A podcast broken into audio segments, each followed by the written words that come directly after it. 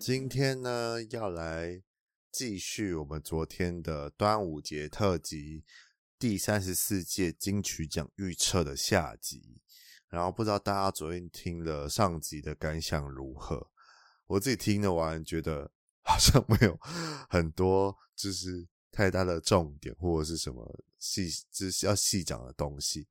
因为毕竟我昨天忘了讲，因为这次的。听的时间就是比较短一点，所以就是只能大概粗略跟大家分享我自己比较喜欢或者是我觉得会得奖的作品。那如果真的要细细的讲每个奖项的入围的每个作品的话，我觉得一集可能至少要快两个小时才能录得完吧。然后要分两集，或者是可能到三四集都有可能。我觉得这太多了，就对于我来讲可能会不好消化。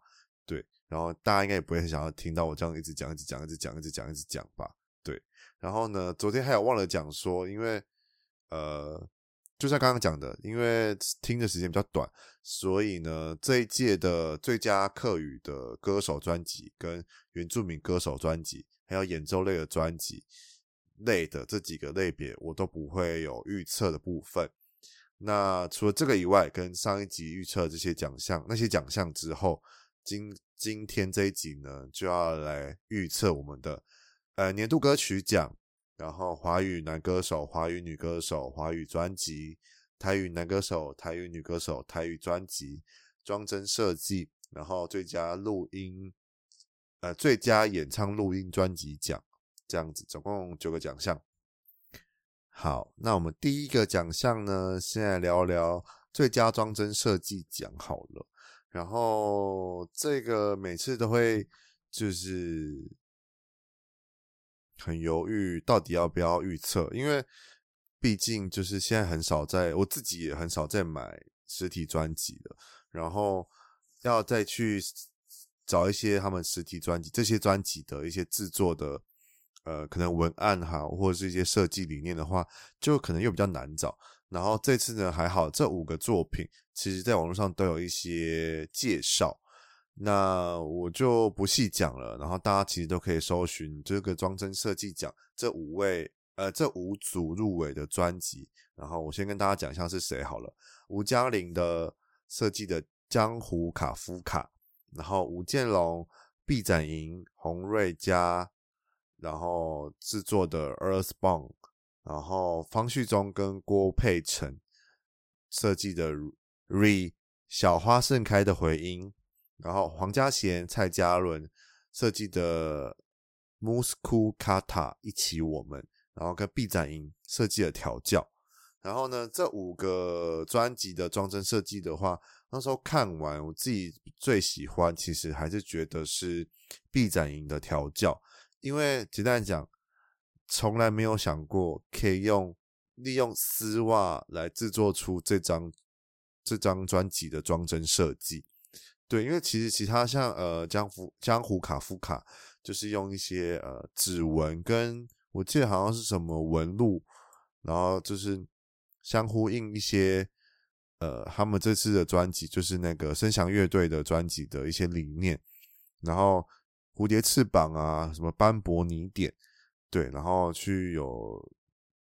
一些多样性或者是变化，然后在这笔就是专辑的一些笔触之下，就是象征着一些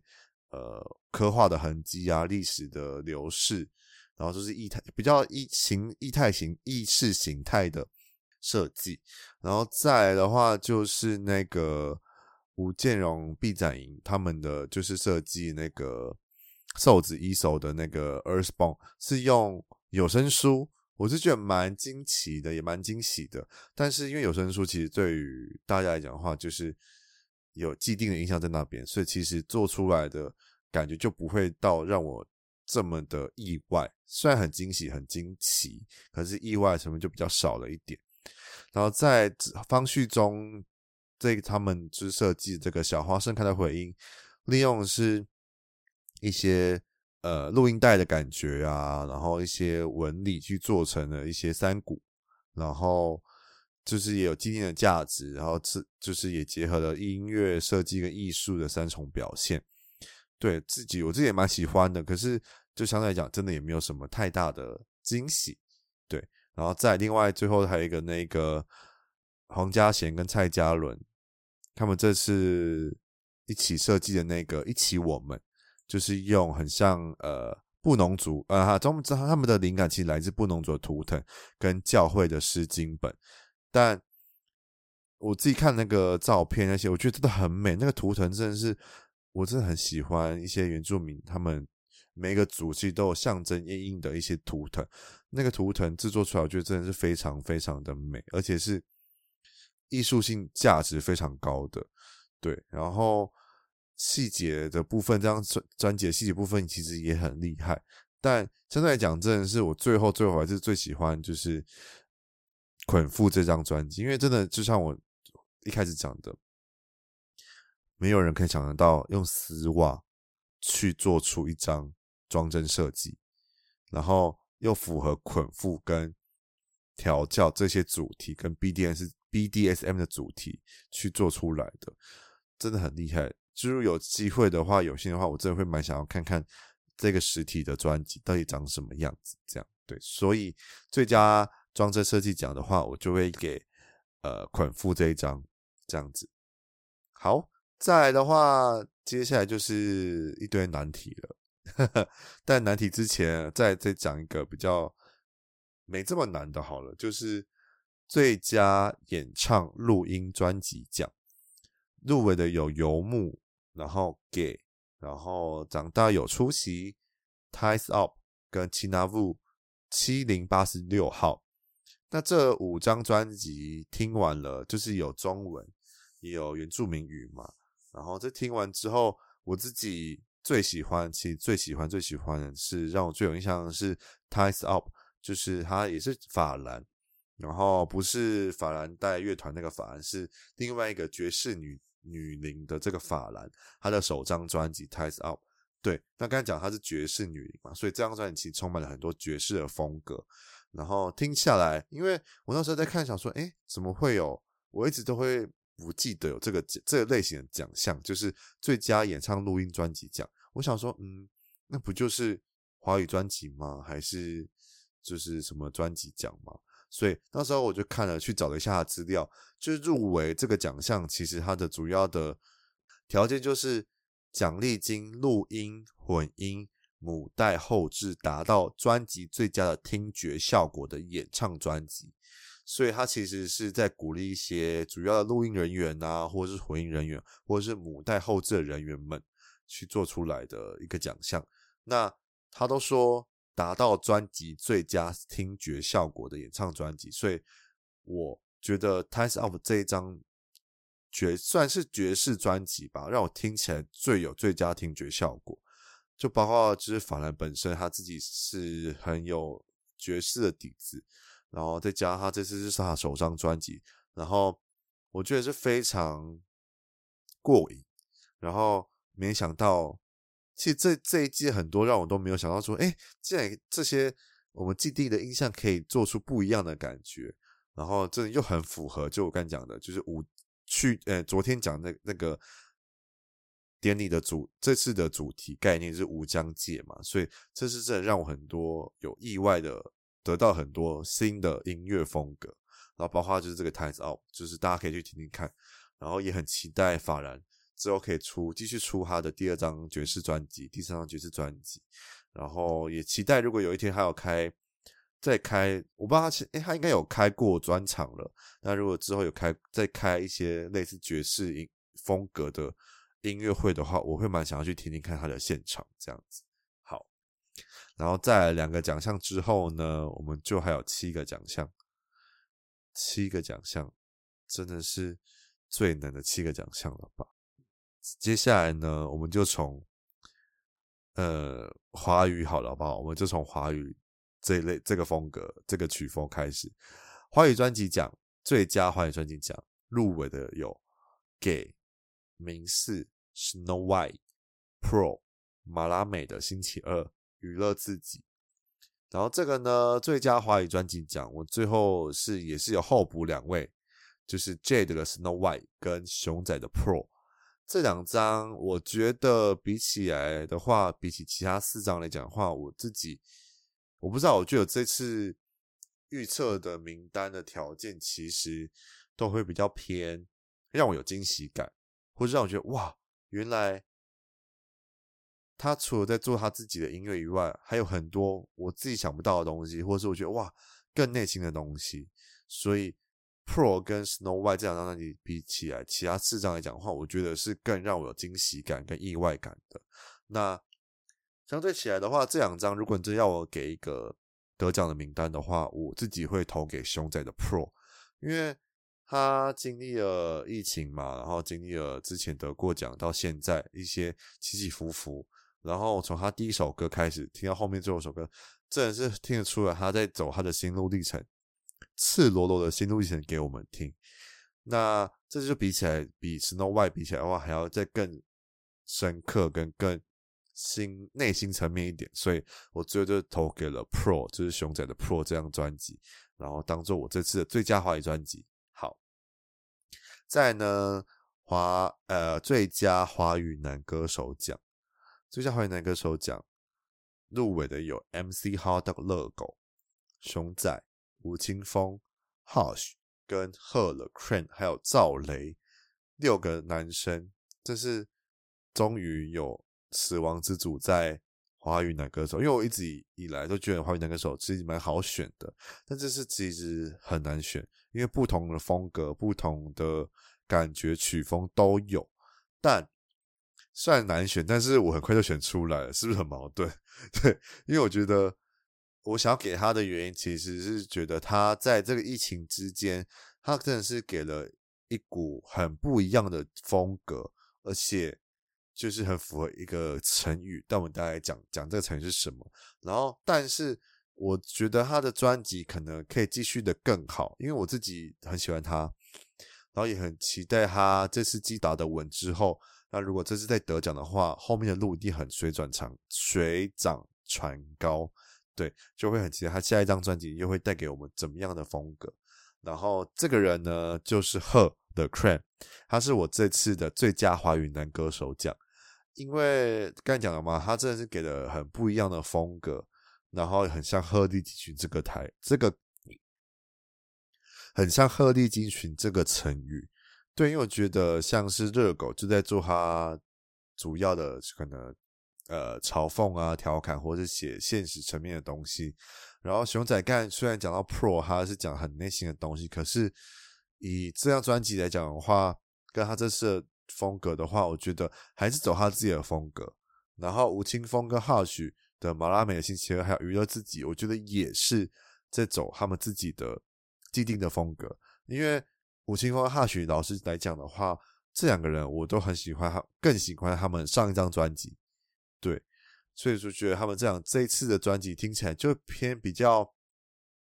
没什么记忆点，跟我觉得哦很厉害很厉害很厉害，但是就没了。是这样子，然后赵雷的《数钱街少年》呢，我觉得其实是也是蛮让我惊喜的。可是，呃，现在讲就会像那个最佳演唱组合，就是那个先生小姐他们，然后他们就是很也就是一样的感觉，就是有点太清流小品了。那够资格，或者是够让评审觉得他可以得奖的那个。感觉我觉得还没有到，但也是蛮期待他可以继续做他的作品，然后期待还有不一样的给我们不一样的感觉，这样。所以《Her the Crane》这张专辑，我觉得已经基础打得很稳了，我觉得他很可以胜任这次的华语男歌手奖。这样好，在最佳华语女歌手奖，每一年的死亡之组必定的死亡之组就在这一组。那最佳华语女歌手奖呢？这次入围的有徐佳莹、洪佩瑜、郁可唯、阿令、戴佩妮跟刘柏辛。那这次六个呢，我一直都很相信。我自己的意，我自己的 my opinion，就是我自己的小迷信啊。我一直都很相信，在金曲奖前有怀孕过的女艺人，一定有更多的祝福加持。然后这真的是我自己小迷信，就是大家可以参考看看就好。这我自己觉得蛮，就是我觉得很，那怎么讲呢？很很吊诡嘛，也不是很吊诡，就是我觉得蛮蛮要怎么讲？我来思考一下要怎么讲比较好。就是很不约而同的都会有这种事情发生，所以我相信在徐佳莹这张专辑之后，他其实也有稍稍微突破他自己的框架，也值得他给他一些实质的鼓励。但除了刚才讲啊，就是我已经已经已经爆我自己自己爆雷了，就是我想要给徐佳莹，然后除了他自之前专发专辑之前已经有怀孕了，然后这张专辑也有突破他自己的框架。然后，但是我自自己也很想要给洪佩瑜，可是洪佩瑜跟徐佳莹比起来的话，我自己觉得更惊喜的程度来讲的话，也对，就是惊喜程度。我这次这次真的是选每个都是在给我惊喜，越多的我就越觉得可以得奖。所以其实徐佳莹对我来讲的话，惊喜程度会比洪佩瑜的呃《明示》这张专辑来讲的话更大更多。包括他的给啊，然后中间段的那个，就是他的那些口白，就是要给他儿子的那个口白，然后到后面其实一些呃二两日醉啊，然后准明星啊，然后这些我之之之前就根本不会想到想象得到他会唱这些类型的歌，所以让我觉得他这次很值得再给他。华语女歌手给她鼓励，这样子好，然后再来呢，台语专辑的哇，马上要倒数了。华台语专辑奖，台语专辑奖呢，其实那时候在听的时候，我觉得也是非常的无疆界，然后非常的，这次台语也是非常的竞争，对，然后入围的有水逆、边缘转身术、格、万寿菊。连珠安跟静，这次超多，呃，也不是超多，就是有两个是第一次的专辑，然后跟从华语来跳脱来挑战台语的专辑，然后也有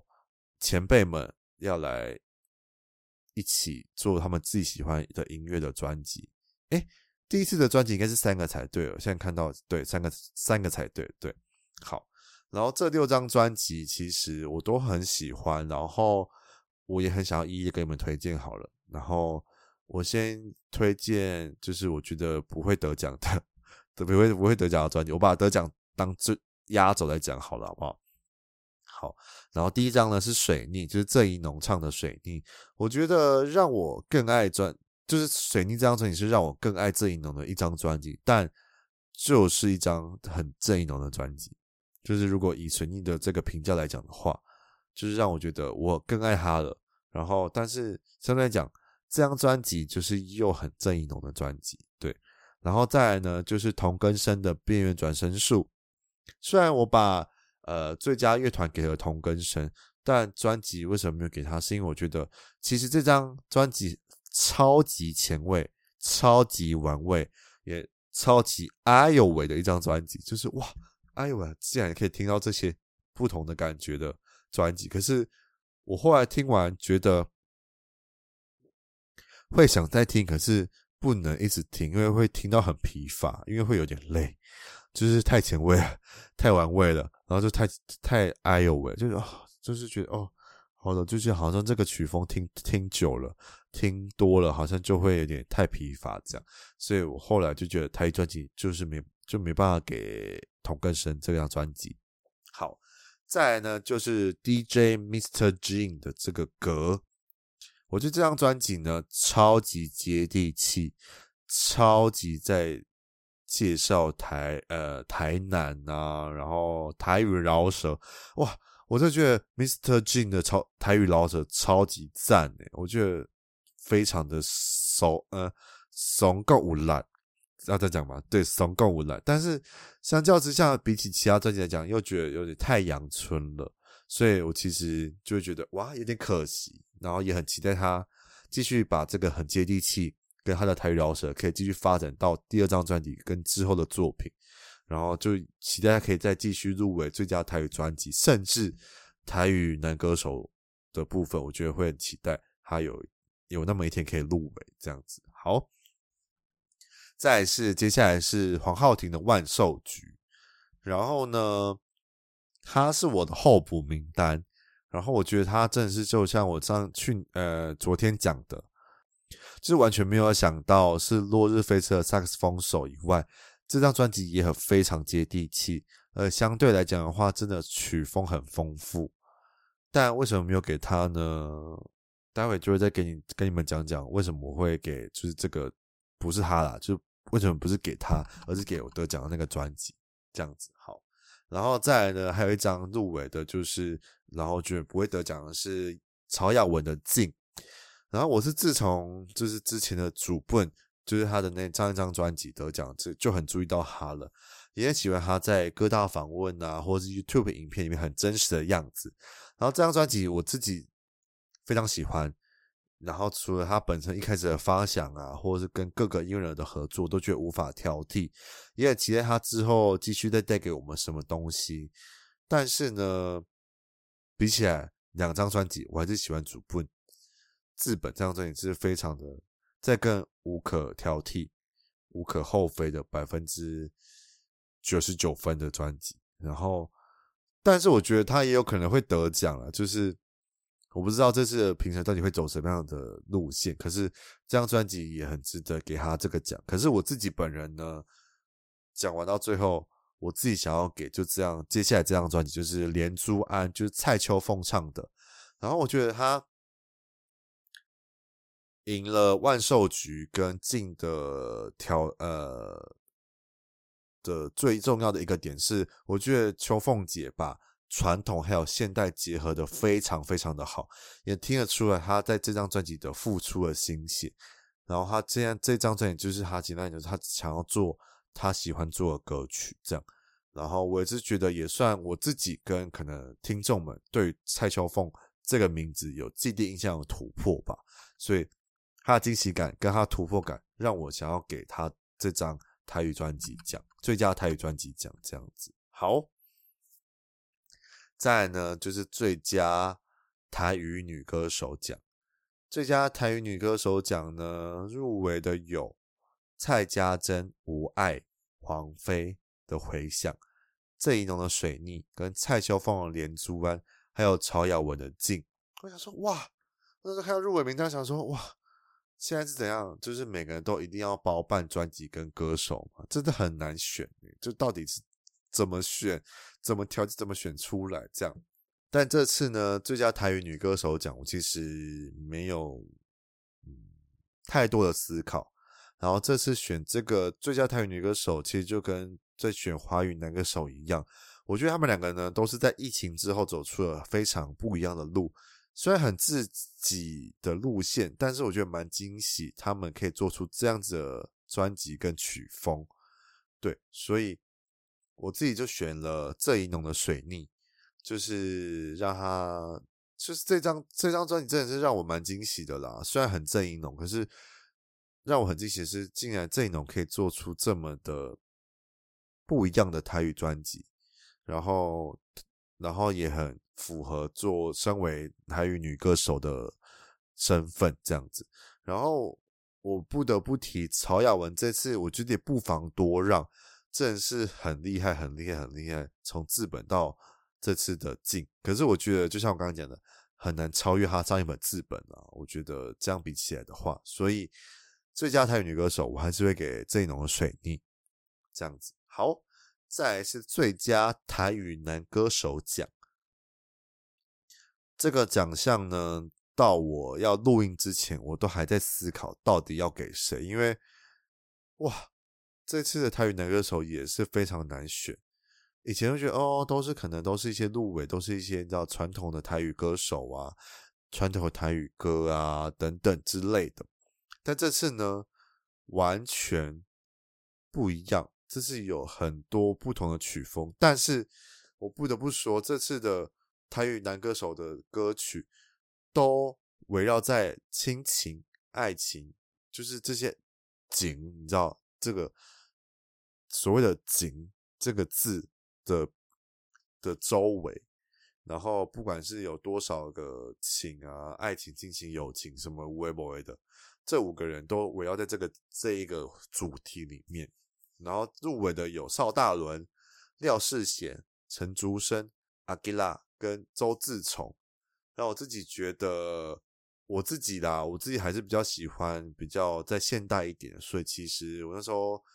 后来就五选三，就邵大伦、陈竹生跟周志崇是我自己的候补名单，因为呃，现在讲讲周志崇好了，我想说哇，周志崇好强哦，他的这张专辑非常厉害，就是各个曲风就是很很。主流很你知道 hip hop 啊，或者是一些很非常的摇滚的东西，然后又加跟超多人合作的杨大正啊，然后呃百合花的艺硕啊，然后谢和弦，然后等等的超多，大家可以去找资料，我觉得超厉害。但是这张专辑就有点沦为跟同根生一样，就是很厉害、很玩味、很前卫、很哎呦喂。可是听到最后就有点疲乏，对。然后再陈竹生，哇，陈竹生是我从我相信大家应该也是从你知道那个《淑女养成记》的嘉玲爸爸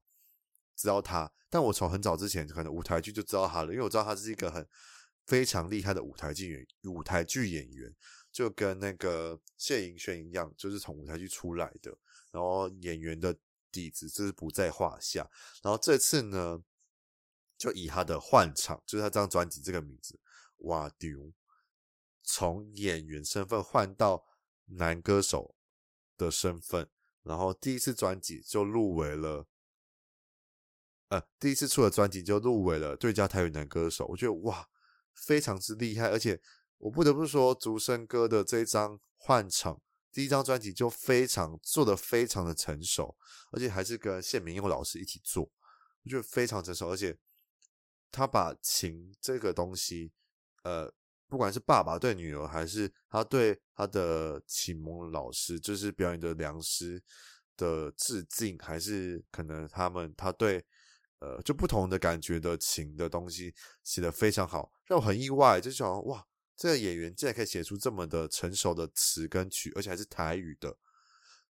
部分，让我觉得非常非常的屌。然后我觉得自己也很喜欢，我会再想再继续听听他这个专辑的故事。然后呢，但是就像我讲的惊喜程度来讲的话，让我更惊喜的是邵大伦的《出几个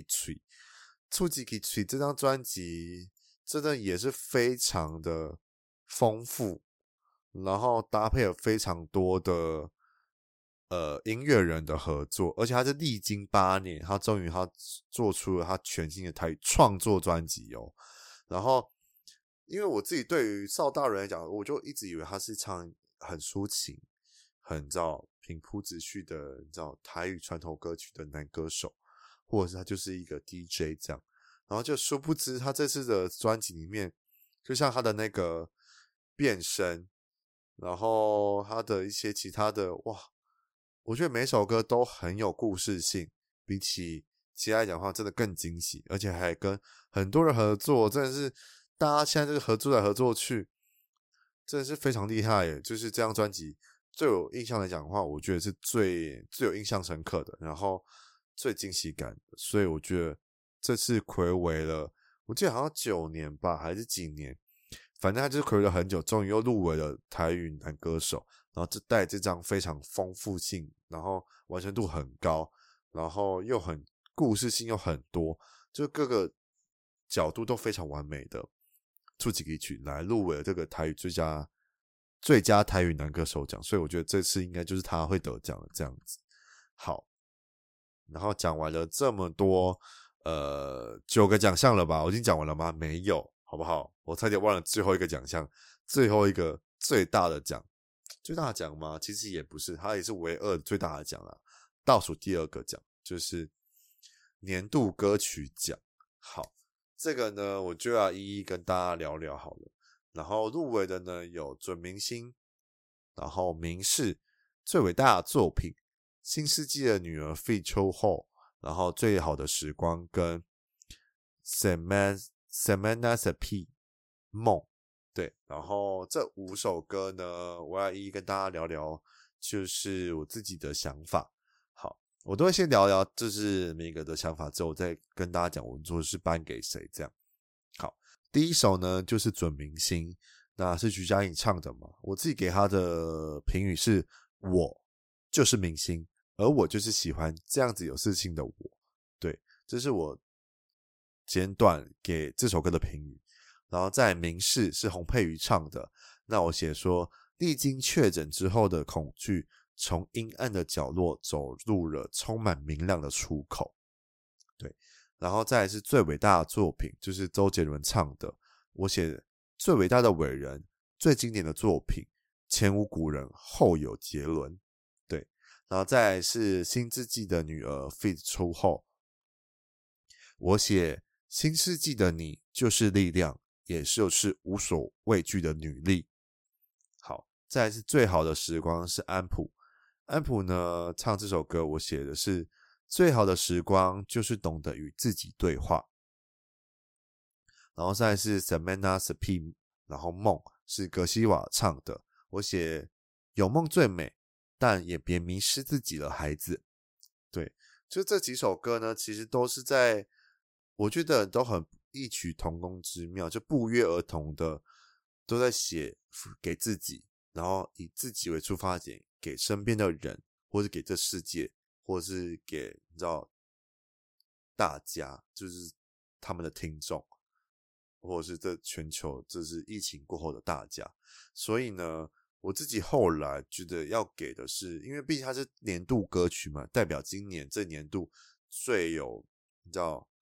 影响力嘛，或是最有代表性的歌曲，所以我最后给了明示，因为明示就像我讲的，经历经确诊之后的恐惧是我们大家都有的，然后我们现在慢慢的从阴暗的角落呢。走入了充满明亮的出口，因为解封了嘛，所以我们慢慢的回归了正常的生活。所以我觉得《明示》这首歌是可以很符合年度歌曲的。然后其他的话就觉得比较偏在个人一点，然后或者是再更内心一点，而不是这么符合这个年度的歌曲的代表性。这样，再呢，九个奖项都讲完了之后呢，大家如果仔细听，会发现说，哎，怎么没有年度专辑奖？就是最佳年度专辑奖怎么会没有颁呢？因为我没有听嘛，就是我一开始节目一早开始讲的嘛，就是我没有听的客语专辑跟台语专辑，所以年度专辑奖我就没办法有太过于主观呃客观的方式去去跟大家讲说到底谁会得奖这样子。但我自己我觉得给任何一个专辑，我觉得都是非常非常的。棒的一件事情，因为大家都是很认真，就像我讲的，大家都是在疫情之后掏出自己的内心，跟面对自己的对话，然后做出来的很认真的专辑。呃，毕竟这次的专辑的数量跟作品数量超多，非常的多，对，就是有史以来最多的一次这样。所以大家其实都可以在趁我这两集。讲完预测之后呢，再好好的把这些我觉得得奖的，或是大家觉得有兴趣，或是这些入围的，全部入围的东西、歌曲、作品，好奇都可以再去听听看，然后都可以跟我一起分享你喜欢的作品，或者你觉得，哎，我也觉得谁会得奖，或者谁会觉得怎么会不是他得奖了什么的，你们都可以再跟我讨论。然后呢，就是讲完了预测之后呢，也想要跟大家来聊聊，其实。大家想要知道更多这些音乐人的作品的话，其实最近这应该说这个礼拜金曲奖的 YouTube 频道其实都在陆陆续做那个 GMM Hits 的，就是专访，就会就是会他们就会邀请这次入围的呃各个手歌手来好好的简单聊聊他们的这次专辑想要给人的感觉啊，或者他们也会演唱他们的作品。然后或是一些其他的影片也是蛮蛮可爱，就像是他们这次这次否呃最佳新人奖有那个来来来电三四，我觉得就蛮可爱的，还还邀请了那个贺龙来当主持人，我觉得都蛮可爱的，大家都可以去听听看。然后呢，讲完了预测，然后讲完这个你知道 GMA Hits 的专访影片之后，最后。来跟大家闲聊一下，我觉得这次有些遗珠好了，因为毕竟大家每次金曲奖都会注意哦，入围名单、主持人，然后表演嘉宾有谁，然后红毯主持人是谁，然后在哪里表演，呃，在哪里举办等等这些，然后到后来大家入围名单之后，就会开始讲说，哦，既然谁没有入围，谁没有得，谁没有怎么什么什么什么的，就是遗珠是什么，到底有谁这样，或者我自己心中有什么遗珠的话，到底有谁？好，我就觉得，其实我要讲这次，其实我自己觉得遗珠没有很多，因为这是很多的。音乐人的作品其实都有分别入围几个不一样的奖项，就也不是完全没有入围任何一个奖项，所以我觉得这是遗珠的部分的话，真的比较少一点。就像可能我那时候其实我不知道大家有没有听前几集，我跟我的好友瑞在聊闲聊的那一集，我们就我就讲了这次竞选其实很少有遗珠的问，很少有遗珠的事情，是因为像可能安普。呃，韦礼安，或是可能罗莎莎，他们其实都还是有陆陆续续入围了一些可能呃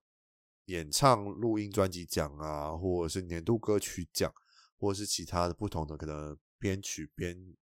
呃作词作曲等等的无为某为的这种技术类的奖项，而不是完全没有入围。然后，但这次呢，我自己思考了，最后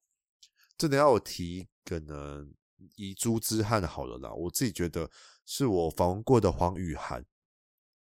黄雨涵这张专辑，我觉得这次没有入围任何的奖项，我觉得非常非常可惜，因为他算是我自己在听客语专辑的启蒙吧。对，就是因为刚好有幸可以访问到他，然后让我更好奇了客语专辑的的这条路这样子，然后客语的这个风格，然后这次听完他的。其实我非觉得非常厉害啊，我觉得也很让我惊奇，惊喜就是客语竟然可以做到这样子的地步跟程度，但殊不知却没有办法入围各种奖项，让我觉得非常非常可惜。所以雨涵加油，我在这边替你加油，希望你可以继续做第三张专辑，然后继续可以让我再让让我再访问你，然后让让我再看到你可以继续走入金曲奖的。你知道红毯，然后顺利成功的得奖之类的，这样子，我觉得这样就足够了。这样对，好，然后呢，节目的最后就是希望大家好不好？赶快揪揪起来，三五好友们一起在七月一号的时候一起来莅临这个音乐盛会，毕竟一年只有一次嘛。然后也是算是华语，呃，华人世界里面来讲，算是最最大的音乐盛典。然后这次我觉得应该会很精彩，应该会非常非常精彩。虽然每年都很精彩，但是每年都还是有不同的风格跟感觉。所以呢，好不好？七月一号晚上七点，然后就会在台北小巨蛋举办这次的第三十四届金曲奖。然后五点就会有。那个星光大道这样子，然后大家都可以在台视收看，或者是 Line Today、Line TV，或者是其他可能全球的呃听众，然后都可以去金曲的 YouTube 频道看，或是其他可能各个国家都应该会有一些免费的直播平台，都可以做收看。然后我们一起来，就是迎接这次的第三十四届的所有的音乐人，到底是谁会？成功的得奖，然后成功的创造一些非常经典的画面跟佳绩喽。那两集下来，终于讲完了。我也没想到我竟然可以讲这么多的话，在以前呢，我真的没办法讲这么多的话。就是你像两集加起来也快两个小时吧，我真的没有想到我竟然可以这样子，可以讲讲讲讲讲讲讲讲讲到两集的部分。好，然后。也感谢大家，就是听就这两集的预测，然后真的有什么想法想要讨论的，好不好？赶快跟我讨论。我喜欢跟大家一起分享音乐，一起讨论音乐，然后也期望，也希望大家听完这两张，呃，这两集之后，赶快帮我分享我的贴文，然后分享给你喜欢的音乐人，说，哎，既然这个 podcast 有在，既然觉得你会得奖，就是他们，他就是该怎么讲呢？就是。让他就是你们可以分享过出去给那些音乐人，觉得就是让他们知道说，既然呃，也不是进来，就是有这个 podcast，然后很喜欢你的作品，希望你可以就是我们带着我们这个粉丝的心力，一起去为你自己加油，这样子，对对对，就是突然觉得有点词穷，不知道怎么讲，反正就是帮我多分享，然后多跟我一起聊聊继续讲的东西，然后我会很开心，然后我很喜欢分享，然后大家真的喜欢的话，记得。再帮我分享，我不知道讲好几次，拜托帮我分享，然后分享我的贴文，或是分享你对这次的金曲奖的想法，或者你觉得哪些入围名单跟得奖名单是你很喜欢的，或是你觉得诶怎么跟我的想法有出入，想要跟我讨论的都非常欢迎喽，好不好？那这次的端午节特辑第三十四届金曲奖的预测就到这边结束，然后我们明年第三十五届见。然后也很期望下次就是可以听完所有全部的作品，然后再给大家更完整性的